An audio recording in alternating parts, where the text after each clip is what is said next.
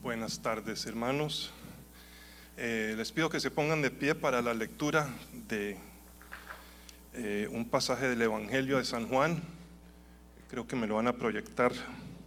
Viene el capítulo 13 de San Juan. Sí, ahí está. Comenzando con el versículo 1. Antes de la celebración de la Pascua, Jesús sabía que había llegado su momento para dejar este mundo y regresar a su Padre. Había amado a sus discípulos durante el ministerio que realizó en la tierra y ahora los amó hasta el final. Era la hora de cenar y el diablo ya había incitado a Judas, hijo de Simón Iscariote, para que traicionara a Jesús. Jesús sabía que el Padre le había dado autoridad sobre todas las cosas y que había venido de Dios y regresaría a Dios. Así que se levantó de la mesa, se quitó el manto, se ató una toalla a la cintura y echó agua a un recipiente. Luego comenzó a lavarles los pies y a los discípulos, a los discípulos y a secárselos con la toalla que tenía en la cintura. Después de lavarles los pies, se puso otra vez el manto brincando al versículo 12. Y se sentó y preguntó, ¿entienden lo que acabo de hacer? Ustedes me llaman maestro y señor y tienen razón porque lo soy.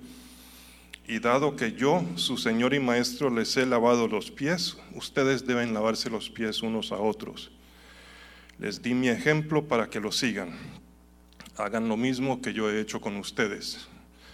Y ahora pasando al versículo 33, dice, mis queridos hijos, voy a estar con ustedes solo un poco más de tiempo.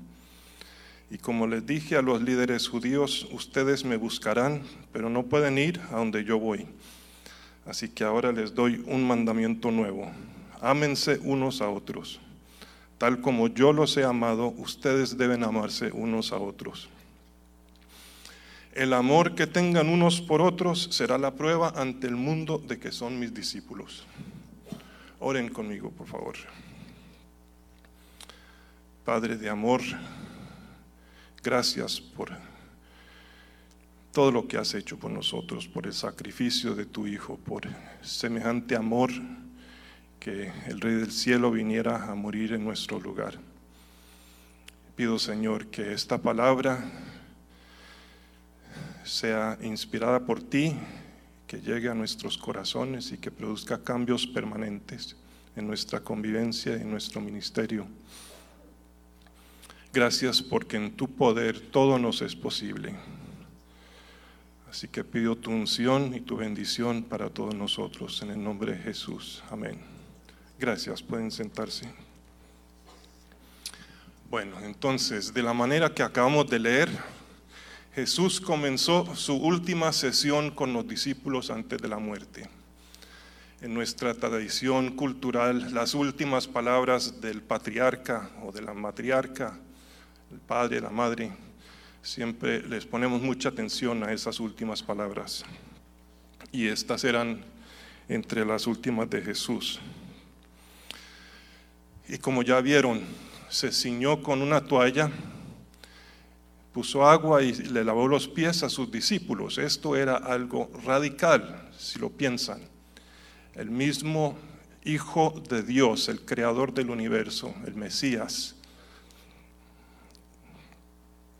lavándole los pies a los discípulos como si fuera el menor de los siervos. Y como recuerdan, si, conocen el pasaje, de Jesús lo que hizo Jesús era radical y se molestaron un poco, se incomodaron bastante los discípulos. Pedro no quería someterse a esto, pero Jesús dijo que era necesario. Y sigue con una explicación. Cada uno de nosotros debe servir a su prójimo. En el reino de Dios no hay superiores ni inferiores.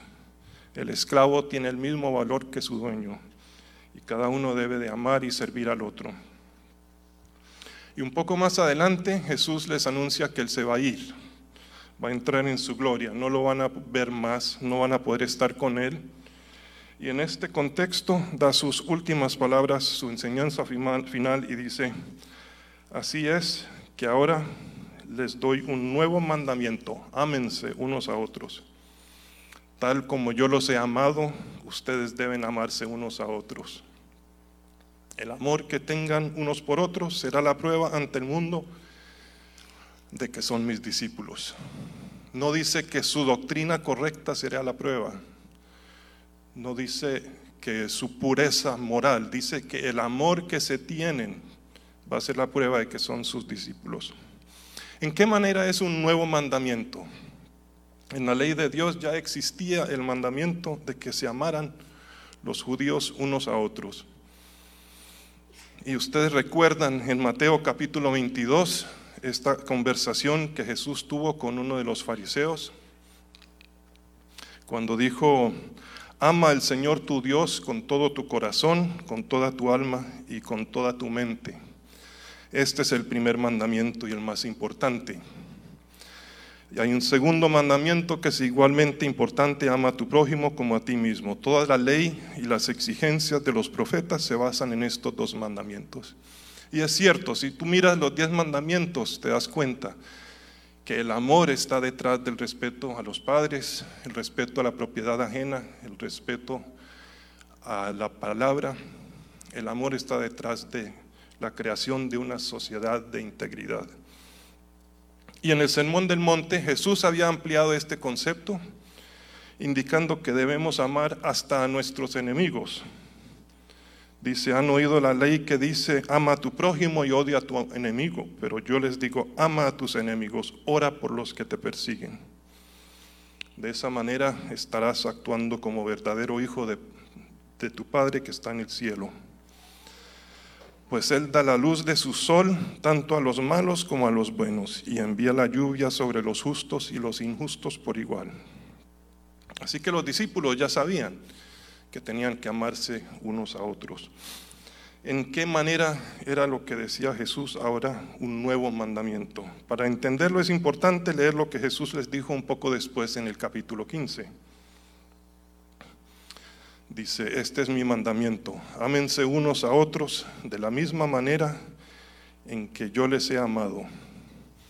No hay un amor más grande que el dar la vida por los amigos y aquí está presagiando la muerte horrible que va a sufrir en pocas horas. Y pone ese nivel de amor como el modelo para nosotros. Así que el amor que Jesús ordena es amarnos aunque ese amor nos cueste la vida. Ese llamado a ese tipo de amor sí era algo nuevo. No lo hace ninguna otra religión, ni siquiera el judaísmo. Ese amor va más allá de lo razonable. Amar a mi prójimo como me amo a mí mismo no necesariamente implica que yo me sacrifique para mi prójimo, por mi prójimo, porque sigo amándome y si me amo no dejo que me hagan daño, ¿verdad? Pero si amo como ama Jesús, el bienestar de mi vecino es más importante que el mío. Ahora, el amor así es imposible en la carne. ¿Y cómo espera Jesús que seamos capaces? Miremos otra vez el capítulo 15. El versículo 4 dice, permanezcan en mí y yo permaneceré en ustedes. Pues una rama no puede producir frutos si la cortan de la vid, y ustedes tampoco pueden ser fructíferos a menos que permanezcan en mí. Los que permanecen en mí y yo en ellos producirán mucho fruto porque separados de mí no pueden hacer nada.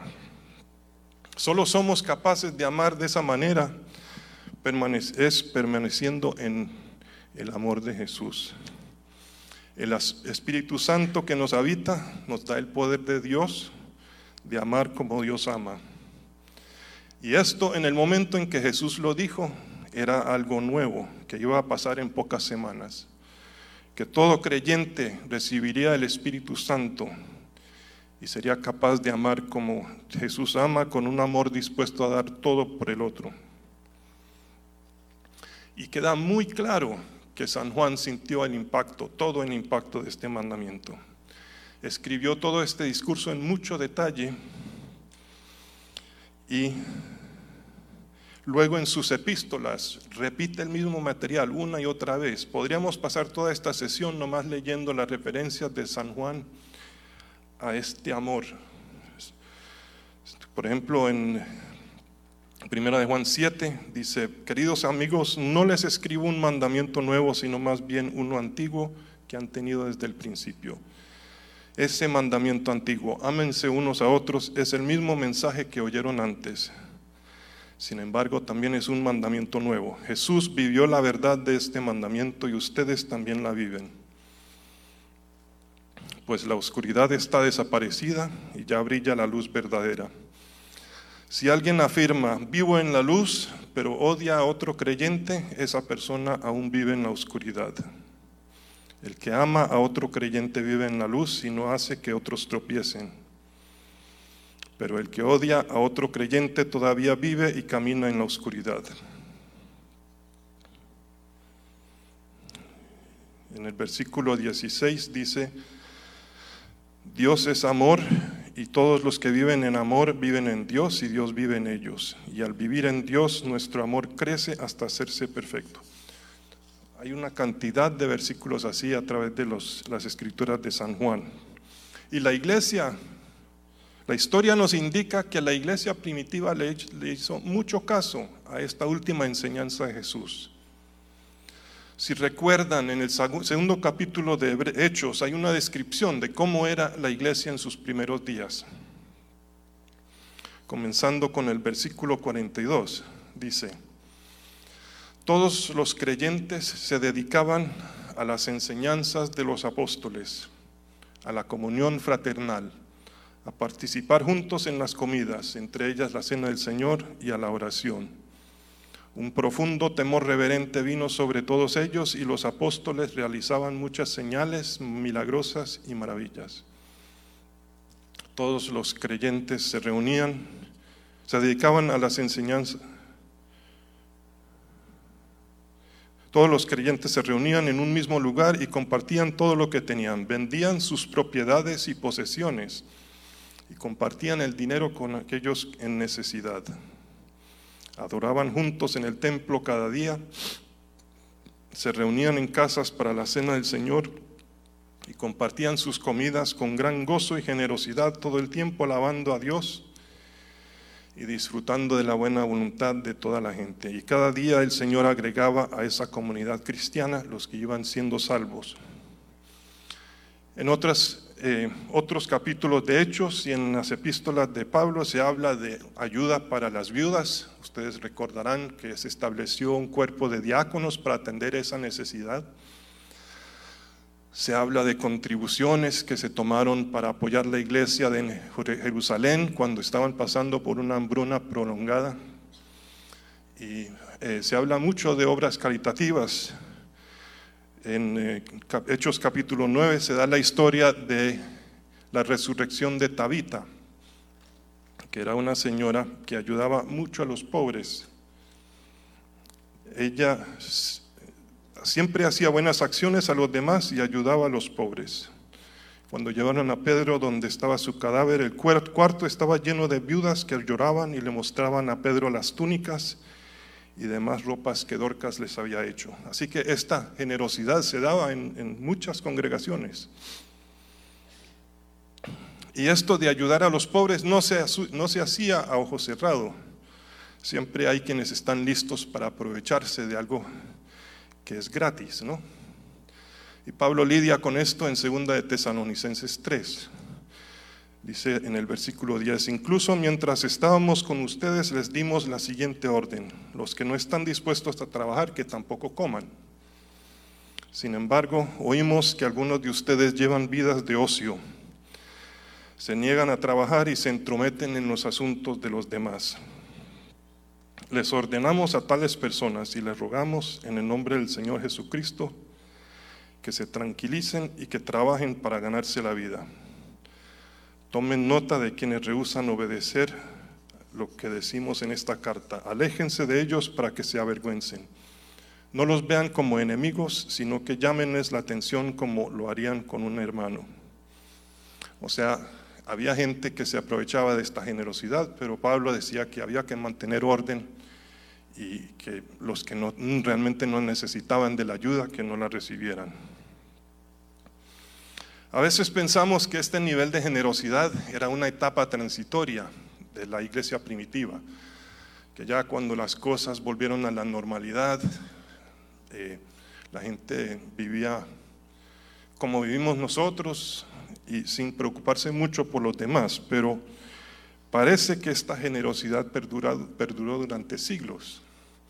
Con la persecución de Nerón, los judíos, los cristianos que estaban en Jerusalén quedaron esparcidos y se fueron, fueron a todas las ciudades del mundo. Y en cada lugar que iban establecían iglesias. Iba creciendo y creciendo la iglesia. Y una de las grandes razones es por la naturaleza de la cultura romana y la cultura griega en esa época. No era una cultura de calidez emocional, de apoyo a los pobres, de atención a los necesitados. Era una cultura bastante fría. Los griegos enfatizaban el estoicismo, que era una filosofía cerebral, y entonces la empatía era una emoción y no, no era importancia porque no, no tenía razón cerebral para uno ser empático. El aborto era común, muy común, y peor, a los niños que nacían con defectos, los ponían en la calle o en la puerta de un templo, los abandonaban en el monte para no tener que preocuparse por ellos. Las niñas, muchas niñas fueron abandonadas de esa manera porque una niña no implicaba ingresos cuando creciera, porque las mujeres trabajaban poco y para casarla habría que entregar, entregar una dote. Así que una niña podía hacer una carga y la botaban. un esclavo anciano que ya no servía como trabajador, era una carga. Los abandonaban en la calle, los ponían en la isla de Tiber en, Roma para que se murieran de hambre. Los que se enfermaran también. Un esclavo liberado quedaba en la calle sin apoyo social, sin dinero. Las ciudades estaban llenas, repletas de enfermos, de mendigos. Y en este mundo tan cruel donde faltaba la compasión se destacaron los cristianos. Ellos se ayudaban entre sí hasta el punto de sacrificio.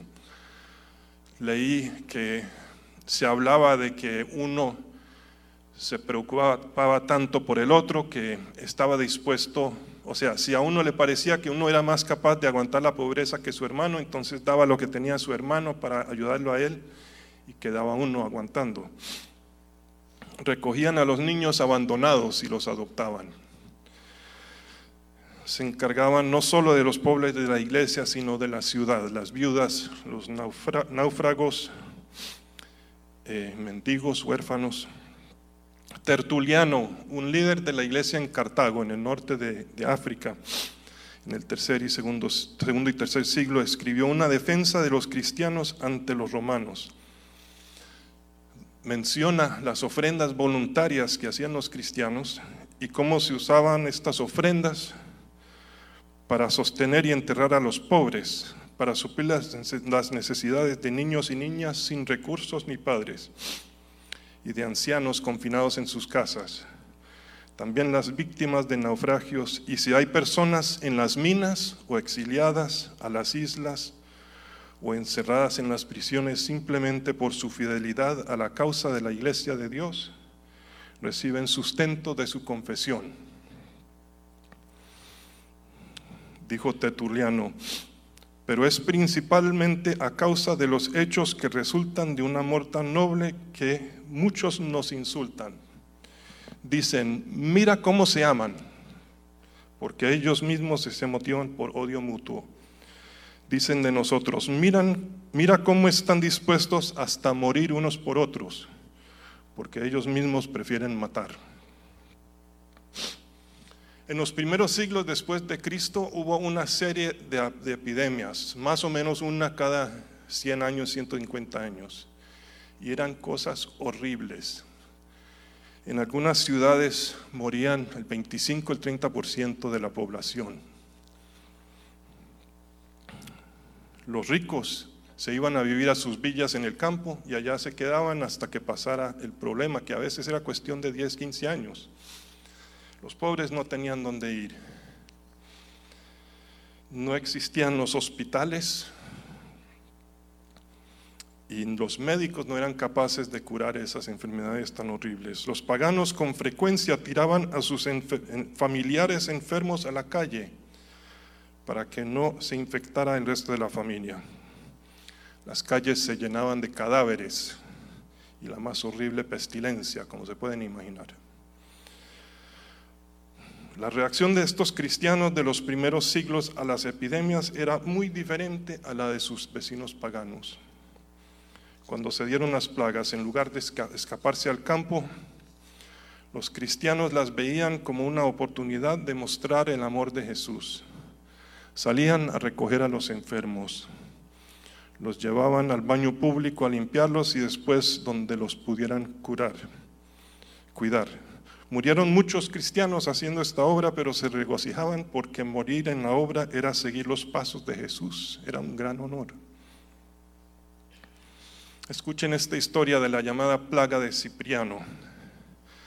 Para el año 251 la peste llegó con fuerza a Cartago. Los cadáveres de los muertos se pudrían en las calles donde habían sido abandonados por sus familias. Los paganos, buscando causas, señalaban a los cristianos como culpables y estalló una persecución en todo el imperio. El emperador Decio ordenó que todo cristiano sacrificara a los dioses bajo amenaza de muerte. Cipriano, el obispo de Cartago, instó a los cristianos de la ciudad a que ayudaran a los que los perseguían y que cuidaran de los enfermos. Les pidió a los ricos donar fondos y a los pobres ofrecer sus servicios en los esfuerzos de socorro, sin discriminar entre creyente y pagano. Bajo la dirección de Cipriano, los cristianos enterraron a los muertos tirados en las calles y cuidaron de los enfermos y los moribundos. Durante cinco años estuvo en la brecha organizando esfuerzos de socorro hasta que fue exiliado Cipriano. Y esto se repitió, se repitió en todas las ciudades importantes del Imperio Romano, donde hubiera plaga, ahí estaban los cristianos ayudando a recoger a los muertos, a los enfermos. De este, de este esfuerzo de la iglesia primitiva nació el concepto del hospital. Imagínense un mundo sin hospitales. Eran albergues donde se cuidaban a los enfermos, se daba la atención que se pudiera en especial a los que no tenían recursos para que se, los atendiera en casa. O sea, los hospitales durante siglos eran instituciones de la iglesia. Y la verdad es que es solamente en los últimos 200 años que en el mundo de Europa, de las Américas, se ven hospitales seculares que no pertenecen a alguna iglesia. Siempre han sido los cristianos los que se han preocupado por los enfermos. Siguiendo, y de, ese esfuerzo de los cristianos también nació el concepto de que la sociedad debe de preocuparse por sus pobres. Antes de la iglesia, de que estuviera la iglesia, los pobres no eran responsabilidad de nadie. Y ya viendo el ejemplo de los cristianos que se encargaban de todos los que tenían necesidad, la cultura romana, la cultura griega, la cultura europea, comenzó a pensar que realmente sí, era importante preocuparnos. Y ahora esa es la cultura general, pero es resultado de que la iglesia primitiva fue sal y luz y produjeron este cambio permanente, siguiendo el mandamiento nuevo de nuestro Señor Jesucristo. Ámense unos a otros. Cuando leo estas cosas de la iglesia primitiva, no puedo sino pensar en mis padres. El viernes era el cumpleaños de mi papá, si estuviera con vida hubiera cumplido 91 años. Él creció en circunstancias muy difíciles. Era hijo de inmigrantes alemanes en Ohio. Su papá trabajaba en las fábricas de llantas en Akron. Su mamá cuidaba del hogar. Eh, el papá era alcohólico y a veces muy maltratador La mamá sufrió enfermedades que la mantuvieron hospitalizada mucho eh, por muchos años, así que era una vida muy dura para mi papá. Cuando él tenía 19 años, llegó a conocer a Jesucristo por el testimonio de su hermana y era un cambio radical. Asistió a una universidad cristiana donde conoció a mi mamá. Y los dos tenían ambiciones de ser misioneros. Así que en 1960, con sus cinco hijos, cogieron vuelo para Pasto, en el sur de Colombia. Y yo llegué allá con 11 meses de edad. Mis padres no tenían recursos, recibían una minucia mensual, apoyo de iglesias en Estados Unidos que apenas daba para los gastos, apenas, pero tenían mucha compasión, tenían corazones muy grandes. A los tres meses de haber llegado allá, cuatro meses, nos trajeron un bebé que tenía un mes de edad y se estaba muriendo. Estaba raquítico, estaba tan desnutrido que no podía ni chupar el biberón. Así que mi mamá los primeros días lo alimentaba con una goterita. Y se recuperó, recuperó su salud y lo adoptaron y creció conmigo como mi hermanito Daniel. Eh, en esos años eh, el ajuste a la cultura era muy difícil para mis padres, un nuevo idioma, nuevo clima, estaban en una ciudad muy alta en las montañas, pero aún así tenían esa generosidad. Así que éramos ya seis niños con mis padres. Mi papá compró un Jeep Willys, de esos que uno ve en el campo en América Latina, un carrito muy pequeño, de pronto eh, producto de, o sea, de los mismos que se producían en la Segunda Guerra Mundial y que se usaban en Corea. Y ahí viajábamos los ocho y muchas veces con pasajeros porque mi papá recogía a quien necesitara un levantón en una ocasión, mis hermanas recuerdan que había un hombre en la orilla de la carretera que tenía el brazo casi mocho de un machetazo. Estaba colgando nomás de tendones y carne. Y apestaba porque el percance había ocurrido el día anterior. Mis padres lo recogieron en nuestro carro con todos nosotros y lo llevaron a la ciudad que tenía clínica por ahí. Lo dejaron en la clínica el pobre murió dos, días después. Eh, mis padres no eran médicos, pero se preocupaban porque cualquiera que necesitara ayuda. Mis hermanas también recuerdan un hombre que estuvo en nuestra casa que tenía tuberculosis muy avanzada y pasaba la noche tratando de respirar y tosiendo eh, y uno escuchaba como que estuviera lanzando pues, pedazos podridos de pulmón. Situaciones muy duras. Las famosas guerrillas de Colombia comenzaron en el Putumayo, donde vivíamos nosotros después de Pasto. Y hace unos cincuenta y pico de años llegó un muchacho a la casa y dijo que era guerrillero y que quería dejar esa vida, irse a vivir a la ciudad. Así que mis padres lo tuvieron en la casa un par de días, lo disfrazaron de mujer y lo llevaron al aeropuerto, a la pista de Puerto Asís, para coger vuelo a la ciudad. Unos años después, mi papá estaba predicando en Bogotá y había un, señor que lo estaba escuchando y le dijo después, yo te conozco, yo era guerrillero en el Putumayo y cuando tú ayudaste a ese muchacho, la guerrilla le puso un precio a tu cabeza. Mi papá le preguntó que, por qué no lo habían matado y dijo, ah, es que no era mucha plata, no vaya la pena.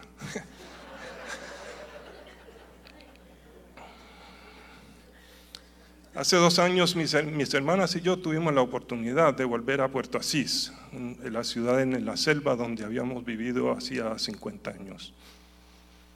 Y allá nos recibieron con cariño un grupo de personas de nuestra edad que habían sido nuestros compañeritos en la escuela dominical, en una escuelita que fundó mi papá, los vecinos. Y lo que me sorprendió, algo que yo realmente no lo había pensado, era que todos ellos les agradecían a mis padres la educación que habían recibido, porque en esa época, de los 60, las escuelas públicas de Colombia estaban en manos de la Iglesia Católica y había mucho antagonismo con los evangélicos, así que un niño evangélico no podía asistir a esa iglesia a menos que estuviera dispuesto a ir a las clases de religión, hacer la primera comunión y todo eso. Así que mi papá fundó una escuelita, era de primaria nomás, pero algo es algo. Y uno de los señores con los que yo estuve hablando hace dos años me estaba diciendo que él en dos años en esa escuela, con ocho años de edad, hizo primero, segundo y tercero de primaria y esa fue toda la educación que recibió en la vida.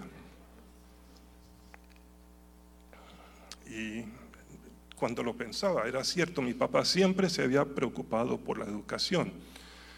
Siempre había niñas viviendo en nuestra casa para que tuvieran acceso a alguna escuela, aún después de que nos fuimos a vivir a Medellín vivieron con nosotros unas muchachas del Putumayo para que pudieran hacer su eh, secundaria en Medellín.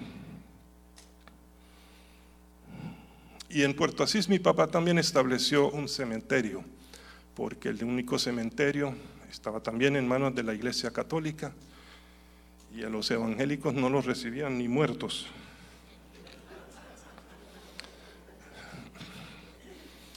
Bueno, en 1967 eh, nos trasladamos a Medellín, que era la segunda ciudad, sigue siendo la segunda ciudad de importancia en Colombia. Y fue un cambio muy radical, muy agradable, porque era una vida mucho más cómoda. Pero mis padres siempre seguían con sus esfuerzos de ayudar a los necesitados. Eh, con los años mi papá compró una finca en la orilla de la ciudad y en esa casa que le puso Casa Shalom, hacía retiros de la iglesia, hacía eventos y eventualmente puso un orfanato. Atendían a niños necesitados, niños huérfanos. Por esa casa pasaron 170 niños. La mayoría quedaron adoptados en Estados Unidos, en Canadá, en Europa. Dos de las niñas terminaron siendo mis hermanitas. Mis padres adoptaron dos niñas más cuando yo tenía 20 años y viven ahora en Estados Unidos. Dos de mis hermanas adoptaron niñas también, así que tengo dos sobrinitas. Así que en la familia somos, tengo, somos ya, son ya siete colombianos, dos por matrimonio y cinco por adopción.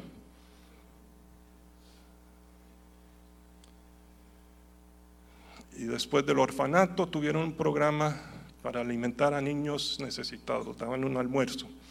Siempre estaban buscando algo que hacer para ayudar a la gente. Cuando por fin se retiraron, se jubilaron, vendieron la casa a otro misionero que iba a poner un hogar para niñas embarazadas. Y eventualmente la casa pasó a otra fundación y ahora es un refugio para ancianos. En la casa donde yo vivía viven 100 ancianos rescatados de las calles. Así que la obra de mis padres en cierta manera se ha perpetuado en el tiempo. Cuando yo miro la vida de mis padres veo muchas semejanzas con la iglesia primitiva. Tenían un amor sacrificial, siempre eran generosos con los más necesitados. Y para mí es un gran desafío mirarme en ese espejo, me veo muy chiquito. Mi vida no se ha caracterizado por ese nivel de amor para con los demás. Los primeros cristianos sabían que no eran ciudadanos de este mundo. Su lealtad principal era con el cielo. Esto los liberaba de vínculos políticos, posturas políticas. La riqueza, el privilegio y el poder no tenían importancia porque son cosas pasajeras. Así que era fácil ser generoso con lo que tenían, generosos con lo que tenían. Como la vida es temporal, es una preparación para la eternidad con Cristo, morir no era gran cosa tampoco. Estaban dispuestos a sacrificarse para rescatar a un pagano enfermo. A pesar de las persecuciones que sufrían, no se armaban para poner resistencia. La iglesia primitiva era un pueblo que no dudaba en obedecer literalmente los mandamientos de Jesús. Se amaban unos a otros, compartían sus bienes, amaban y ayudaban hasta a sus enemigos, como lo había enseñado Jesús. No dudaban en sacrificar sus propias vidas para ayudar a los demás. Y los romanos se burlaban diciendo, mira cómo se aman. Ese es un insulto que es un halago, ¿no? Me pregunto qué nos ha pasado. ¿Será que al mundo ahora nos puede reconocer como discípulos de Cristo por el amor que nos tenemos? Definitivamente no tenemos el compromiso de la iglesia primitiva de obedecer los mandamientos de Jesús sin dudar. Y los evangélicos somos especialmente culpables de vivir sin compromiso con la congregación. Cualquier cosa nos ofende, vamos, buscamos otra iglesia. Y yo no lo digo por los que no están, yo lo digo por mí, yo he sido culpable de eso. Me imagino que ustedes, muchos de ustedes también han hecho lo mismo no tenemos ese compromiso aferrado de la iglesia primitiva, que daban todo el uno por el otro. Yo me pregunto, ¿cómo sería una iglesia moderna de la que la cultura americana, latina, pudiera decir, mira cómo se aman? Que tuviéramos la convivencia de la iglesia primitiva, reuniéndonos todos entre semana en casas, compartiendo comidas, compartiendo nuestras pertenencias cuando hubiera necesidad, viviendo pendientes el uno del otro, cuidándonos cuando estamos enfermos, ayudando al que no tiene trabajo, a la señora cuya pensión no le alcanza, que toda nuestra prosperidad estuviera disponible para los propósitos de Dios. Imagínense que nuestros hogares estuvieran abiertos a niños abandonados que muchos de nosotros ofreciéramos ser foster parents, los que reciben a los niños huérfanos, los que son quedan en manos del Estado, que adoptáramos a estos niños para que crecieran en hogares cálidos, con enseñanza cristiana, con esperanza, con cariño, que una niña adolescente que quedara en embarazo supiera que no tiene que abortar porque cuenta con una comunidad de fe que la recibe sin juzgarla, la sostiene hasta el parto y más allá. Que tuviéramos equipos como los diáconos de los primeros siglos que se dedicaran a ministrarle a los que viven en la calle, los homeless, los alcohólicos. Este mensaje me ha sacudido mucho a mí. Y es lo que, la parte más difícil de preparar una prédica es que la palabra me, siempre me, es un gran desafío. Me hace examinarme y me doy cuenta de que yo, yo no tengo ese nivel de amor la mayoría de las veces. ¿Qué vamos a hacer, hermanos? ¿De qué manera vamos a encarnar este nuevo mandamiento de Jesús, de amarnos unos a otros en el año 2019? ¿Cómo podemos ser un pueblo que verdaderamente ama. Les pido que se pongan de pie, por favor. Y vamos a dedicar unos momentos, unos minutos para que el Espíritu Santo nos hable. Cada uno, allí donde está, pregúntale a Dios cómo quiere que cumpla este mandamiento. Mi recomendación es que le pida algo específico, algo que pueda comenzar esta semana, una manera de expresar el amor de Cristo a sus hermanos. Oremos y permanezcamos en silencio. Háblanos, Espíritu Santo. Muéstranos qué significa para nosotros ser un pueblo que ama. ¿Qué puedo hacer yo en esta semana para mostrar tu amor?